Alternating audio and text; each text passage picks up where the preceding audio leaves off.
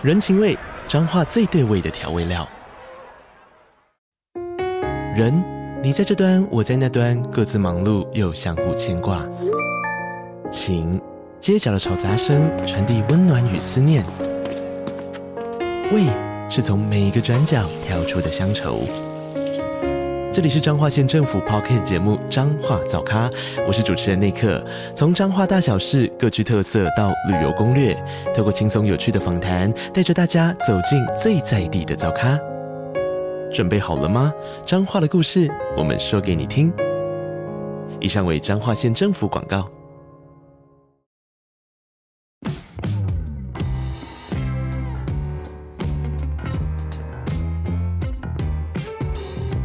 大家好，我是租宇的共同创办人 Sean，欢迎回到欧本豪斯。我们每周都会分享房地产新闻及房市热门议题，带领大家一起揭开房地产秘辛。通勤收听欧本豪斯，带你掌握一周房产新知。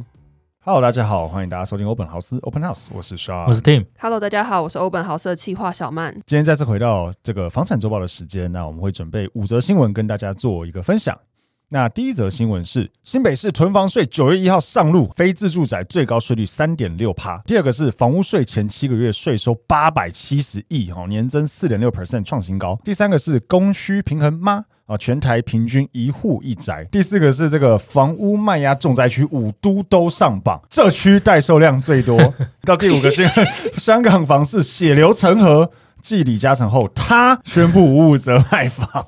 哎、欸，这是我自己下的标题，我有发现，下的很棒哎、欸。好，首先第一个新闻是新北囤房税九月一号上路，非自住宅最高税率三点六趴。那新北市议会呢，在八月二十八日三读通过囤房税，并且在九月一号正式上路。未来持有三户以内自住的部分会维持现行税率一点二趴，那非自住的部分，第一户是一点五趴，第二户是二点四趴，超过三户以上会课征三点六趴。预计呢会有九万户受到影响，占所有房屋持有人的两趴。预计一年会增加五点三亿的税收，这个税额会反映在明年五月的房屋税单。那考量到很多。多的这个多屋者持有的原因呢，并不是属于囤房性质，所以新北市政府针对公益性房屋或是符合租赁专法的包租代管房屋，还有社会住宅以及继承取得之共有房屋等这一些符合条件的房屋，可以排除适用差别税率，还是维持单一税率一点五趴课征，借此呢鼓励多屋者把空屋释出到租屋市场。那新北市的财政局长就说，囤房税修法影响的对象是持有非自住房屋两户以上的一般持有人，还有持有待销售住用房屋的起造人，也就是建商。那目前六都的囤房税都上路了，希望可以借此落实居住正义。这是大新闻的，其实因为呃，我们前几集才在分享说，新北市囤房税最多。对对，第一个新北囤房的人最多，然后第二个新北市囤房税一直卡关，就是只有他没有。对，所以哎，突然过了，而且八月三二十八三度通过，九月一号立刻正式上路哈。坦白讲，我觉得它调整就跟台北市几乎是一样的啦，就差不多啊，就是比照别人而已。对对对，因为第一个自住我们都是讲说，就三户以内大家可以交叉设计，就变三户以内是一点二 percent，第二户二点四，第三户三点六，其实这个跟台北现在是一样，台北市啦、嗯、现在是一样的，所以我觉得其实本来是新北市收的特别。低啦，对。哦，新北市之前都是一点五嘛，我觉得现在这个只是一个正常的状态而已啦，就把它全国呃，不要说全国统一了，就基本上至少都有统一有这个税，对，就拉到差不多的一个水准，然后说真的没有多少钱啦，我我是觉得本来就应该要收这个钱，哎、啊，五点多亿也不错呢，在一个合理的一个范围之下，我觉得对大家都是一件好事，希望这个落实了之后，能够全国都统一标准，相对来说都有这个囤房税。对啊，我觉得这样子也比较合理，因为它也不是什么很大的金额啦。对啊，不过讲到囤房税，还是会稍微提醒，因为现在如果确定通过，有几个很大的重点。第一个就是所谓的全国总归户，嗯，然后就是它不再只是看你地方有几户，而是全国去计算。第二就是它有在多户以上会到四点八，是哦，所以会比较多。但是有一些。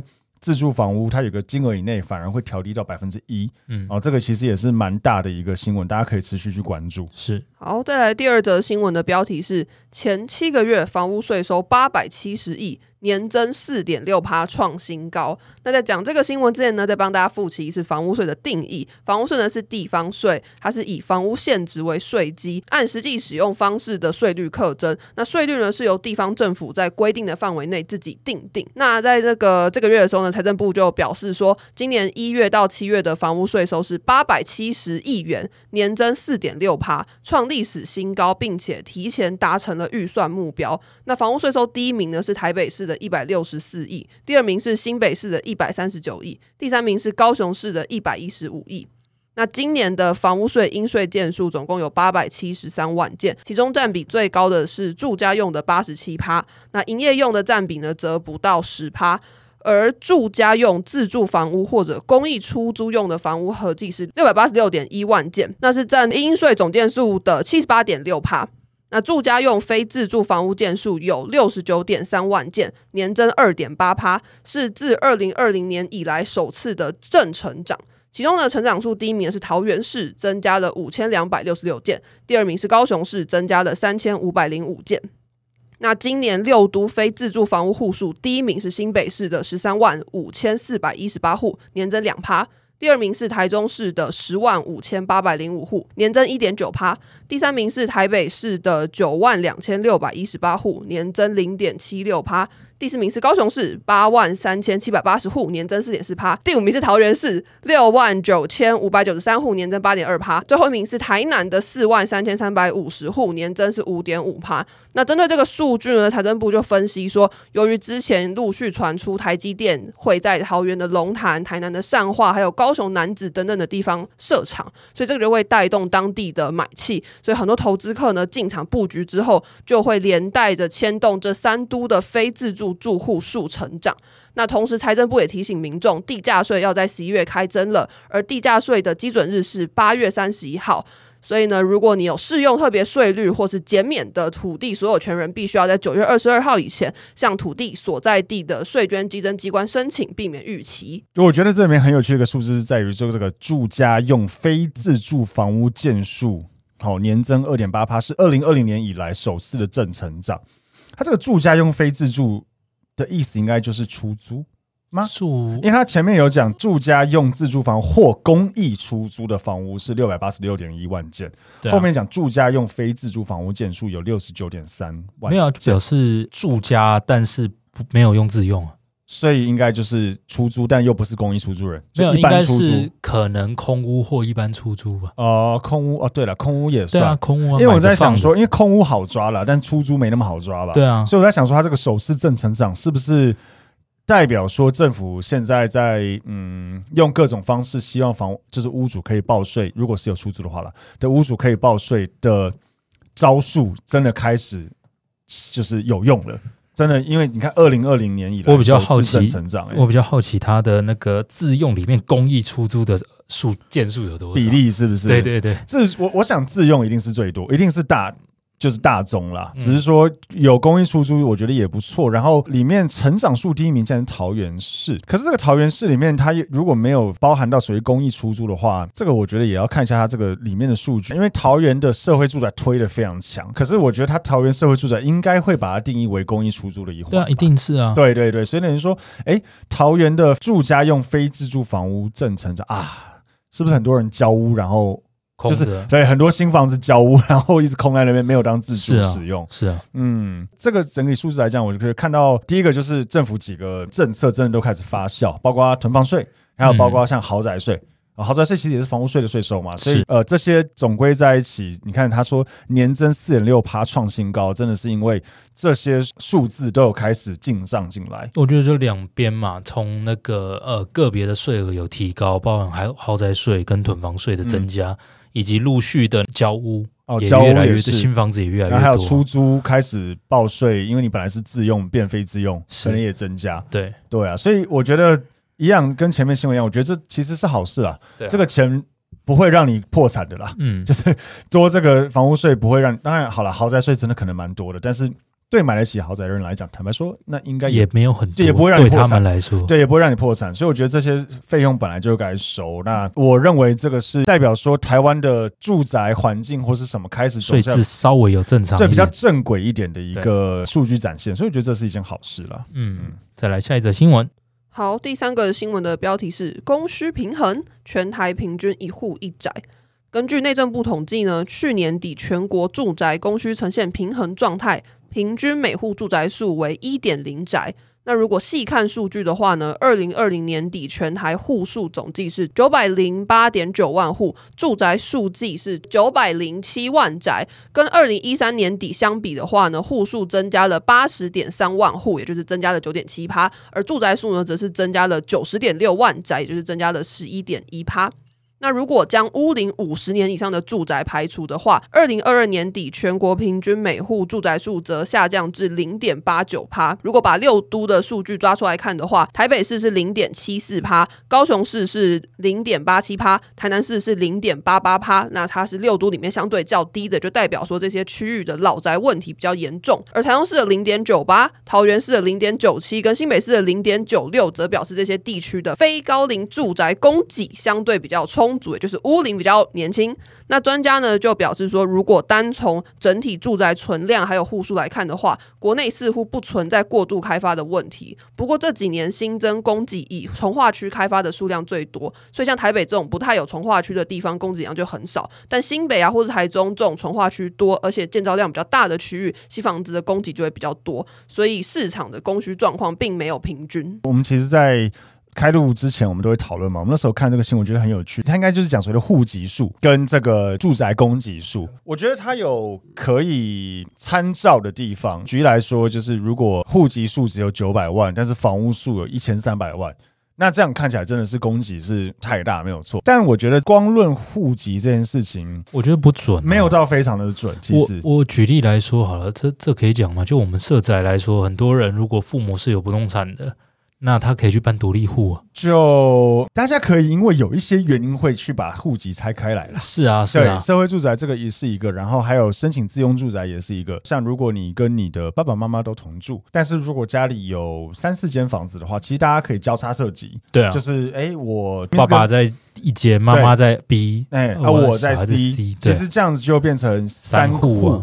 可是你说我们这户人家都住在一起啊，那有没有需要另外那两户房子？逻辑上好像。没有一定需要，对，就是它的供给量其实大于它的实际使用的户数了，因为它你们可能几个人住在一个两百平的房子，其实非常够用，是啊，但是你们户籍却拆开，是对，所以嗯，实际上我觉得供给量还是有比较多一些，只是户籍它有点，虽然这不算重复计算，但它有点因为某些原因而去拆开来的的关系，住宅数跟户籍数太差距太大，我觉得也是警讯，但是它这边几乎是一样。代表说哦，供需很平衡，我我觉得也，我觉得也不能下这个结论，对，不能这样去定义，因为它这个户数实在差太多。我们再讲一个比较正常一点，你三代同堂，在一个地方里面，啊、那你真的只有一户吗？好像也不对。你说，譬如说这个房子里面住了十个人。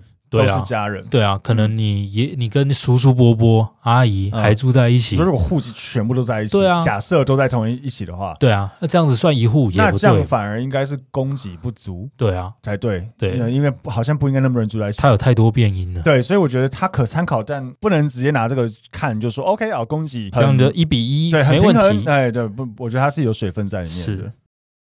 接下来我们来进一段广告，房东的小确幸来喽。加入租寓的社会住宅包租代管，让我们免费替你管理房屋，还能享有税金减免及修缮补助。想了解更多资讯，欢迎点击 Podcast 下方的资讯栏，加入租寓 Line 官方账号哦。好，再来是第四个新闻：房屋卖压重灾区五都街上榜，这区待售量最多。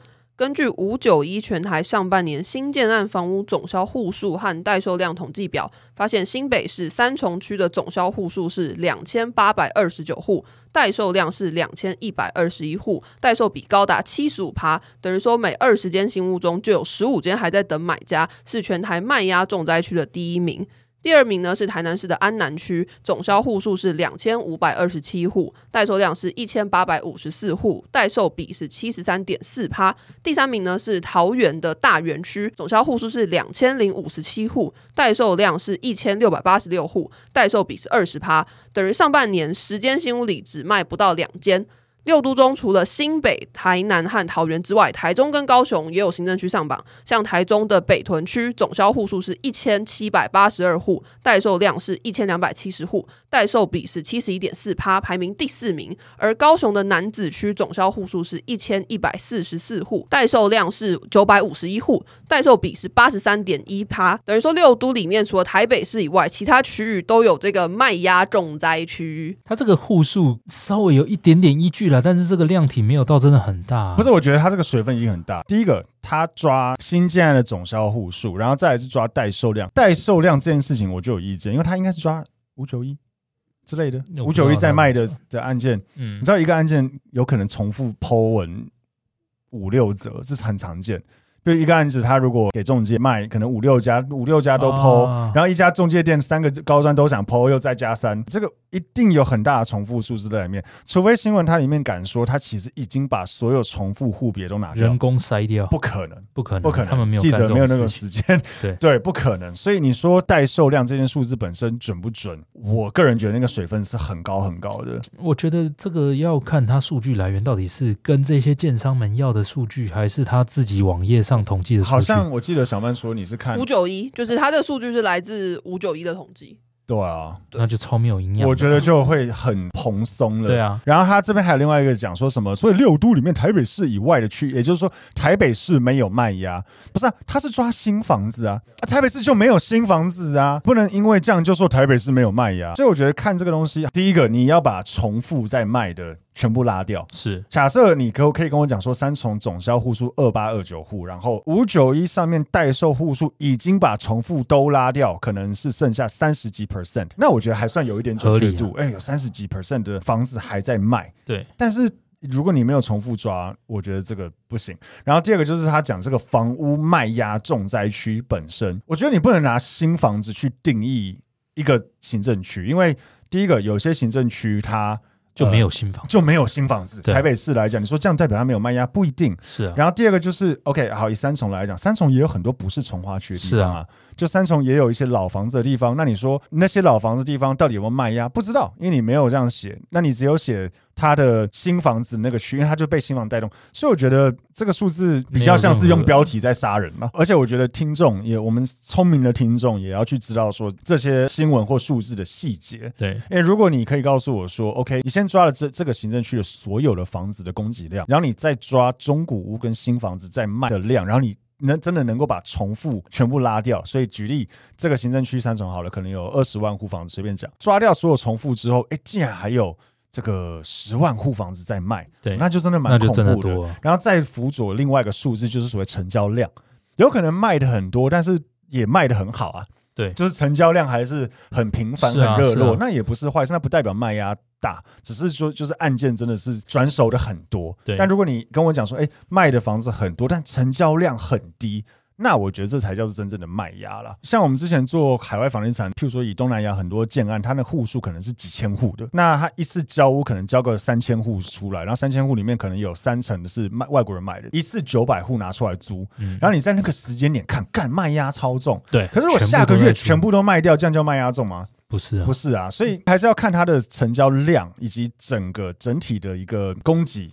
以及把重复的拿掉才会准啊，不然这真的是标题杀人。大家不要看了以为哇，三重房价要垮，对，我可以去捡了，不一定，不一定，对，所以很常看到的新闻会会干这样子的事情了。好，再来是最后一个新闻，香港房市血流成河。继李嘉诚后，他宣布五五折卖房。那这个他是谁呢？就是香港的恒基兆业地产，他也加入了这个破盘价格战，宣布旗下名为创好坊的这个商办案，将以原先售价的五五折出售余屋。由于这个降价幅度非常大，所以在短时间内就全数清光。这一次销售的这九间余屋呢，是以总价四百四十一点四万到五百三十二点六万元港币出售。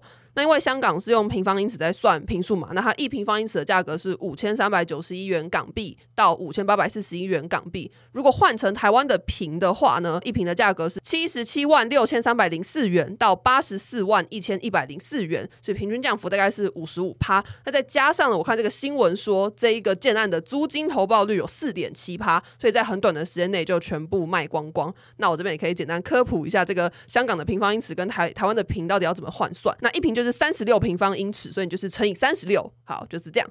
那这边也可以简单介绍一下这个恒基兆业地产，因为呢，在香港房地产总共有四大家族，分别就是长实集团的李嘉诚、新鸿基地的郭德胜、兆基。呃，恒基兆业、恒基兆业地产的李兆基，以及新世界发展的郑裕彤，所以这个人他在香港，应该说这个集团在香港是有一定的地位的，所以他这一次的降价才会备受关注。那有香港的专家呢，就觉得说，这一股降价潮已经从住宅案蔓延到商业不动产，还有中古屋了。那对香港的房价会造成连锁效应，也有越来越多的中古屋主放弃坚守的价格，所以市场上出现很多起中古屋降价十趴到二十趴才顺利成交。那虽然说这个房价降的幅度非常的大，可是买气也很快速回升，就显示说买方愿意进场摸底承接，所以他认为说香港房价的触底时机是很值得关注的。这老板叫李兆基，兆基是不是？兆基是不是学着 想要的，就完全学他的名字？回到前面讲。一下，就是他说他换成台瓶，一瓶是七十七万六到八十四万一的台币哦，其实蛮便宜的。上次我们不是说李嘉诚那个案子吗？对啊。他是打几折？上次七折，七折。对，然后那个时候我听地产秘密课，他说等于一平大概台币两百多万，对嘛？可是因为他那个是新的建案，然后这个算是余屋，而且从二零一七就开始卖，所以我觉得可能这两个又有一个落差，一个是很新的，一个是从二零一七卖到二零二三年的。因为它是商办了，我没有很确定，就是香港的商用不动产的价格的价格或是的热度是怎么样子。我觉得这个看降价要看两个东西，第一个就是会不会是一个政治讯号了，就大家觉得说香港会有一些。问题，他们才开始做这件事情，以及想要透过这样子的方式去告诉大家说：“哎，香港有问题哦。”但如果不是的话，也有可能他只是有点看坏市场，然后希望现在赶快变现，然后把一些卖不好的鱼屋赶快卖一卖，那他可以把房子拿回来，或是他可能之前真的开太贵，因为他这边是讲说他是以首次出售的价格算回来五五折嘛，所以有可能是他之前真的开的太高。所以我觉得这个还是要去观察一些真实的数据，或是说真实的状况是什么。就比如说，如果你本来就开比市场行情高三成好了，那你现在逻辑上有点像是打八折左右的意思，所以其实也没有真的那么夸张了。像李嘉诚他们的那个房价号称打七折，但其实它大概也只是跌到。疫情前的水准而已。哦，是吗？对啊。OK，所以就变成说，它也有可能只是把市场回归一个对啊比较合理的基本面。但我觉得这也很有趣。这边有讲到，就是确实有影响到中古屋了。我觉得它影响到中古屋有几个点。第一个就是恐慌了。举例来讲，以台湾来说啦，如果现在哪个建商突然跳出来说：“哎，我全部房打七折卖”，那个当然会有恐慌。大家会觉得说：“看是不是？要么这建商是不是要倒了，或是这个建商是不是？”很看坏台湾的市场才会做这件事情，所以我觉得它会造成一个比较大的一个恐慌，这是第一个。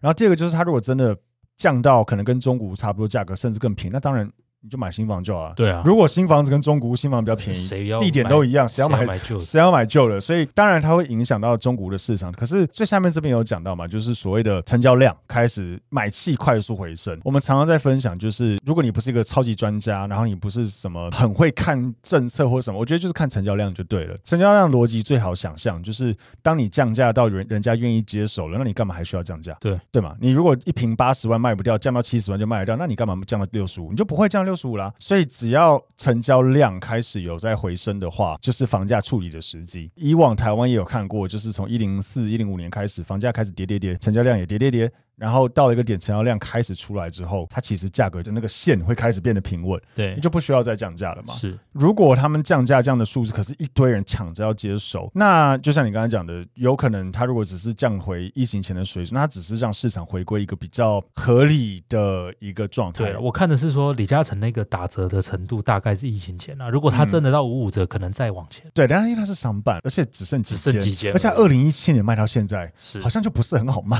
对对，有可能他真的觉得啊，可以卖。太久了，不想要再放在那边了。是，嗯，所以我觉得还是要再观察。如果还有更多建商这样子跟进，而且是一些新房，像李嘉诚那样降价它的预售价格，嗯，那我觉得一定会造成一个房价的影响。但是是不是代表崩跌？我觉得也不用太恐慌，只要大家有量也才九千而已。对，就一来这样，二来就是如果它。